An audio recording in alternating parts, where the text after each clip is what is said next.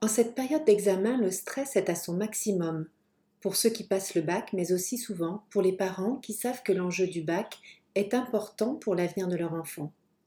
Voici quelques conseils pour vous aider à limiter le niveau de stress à l'approche de l'examen et l'aider à réussir. Conseil numéro 1. Évitez les projections.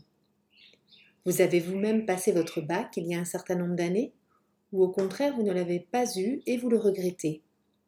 Votre expérience personnelle va avoir une influence dans la façon dont vous allez vivre ce moment particulier et vos émotions pourraient bien ressurgir. Évitez donc les projections qui risquent de perturber votre adolescent et gardez-vous de lui communiquer vos regrets, vos craintes ou votre ressenti.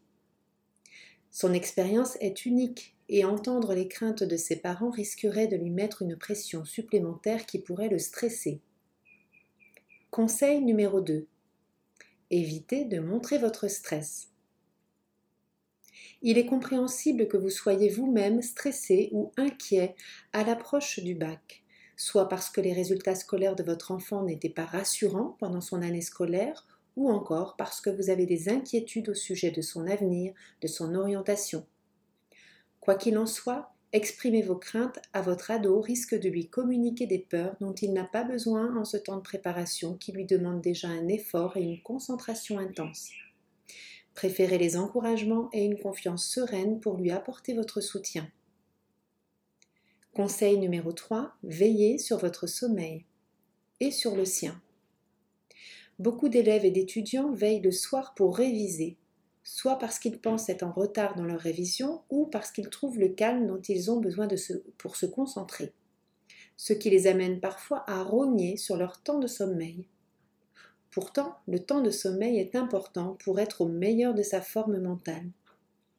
Les besoins en sommeil à l'adolescence peuvent aller de 8 à 10 heures de sommeil, Encouragez-le à se coucher à heures régulières et à dormir au minimum 8 heures pour l'aider à être plus performant en journée et à se sentir mieux, et donc moins stressé.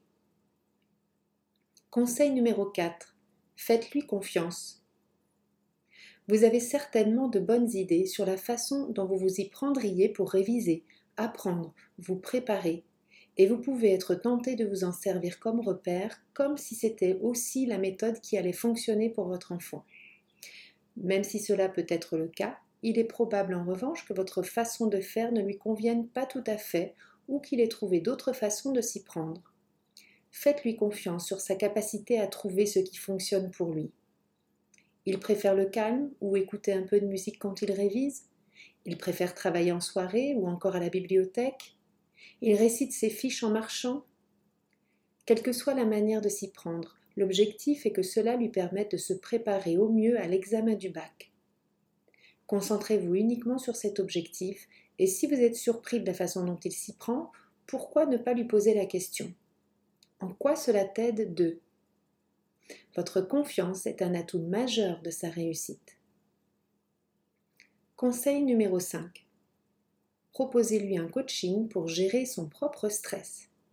Il se sent peut-être très stressé à l'approche d'un oral et ne sait pas comment s'y prendre. Vous le voyez perdre ses moyens à l'approche de son bac? Une aide extérieure peut aider dans ce cas-là. Si vous souhaitez aller plus loin sur ce sujet, vous pouvez accéder au replay de notre webconférence Les clés pour préparer un oral ou un examen sans stress ou demander un coaching à distance pour préparer son oral en fin de conférence, vous trouverez le bouton d'inscription. À très bientôt sur Family Psy.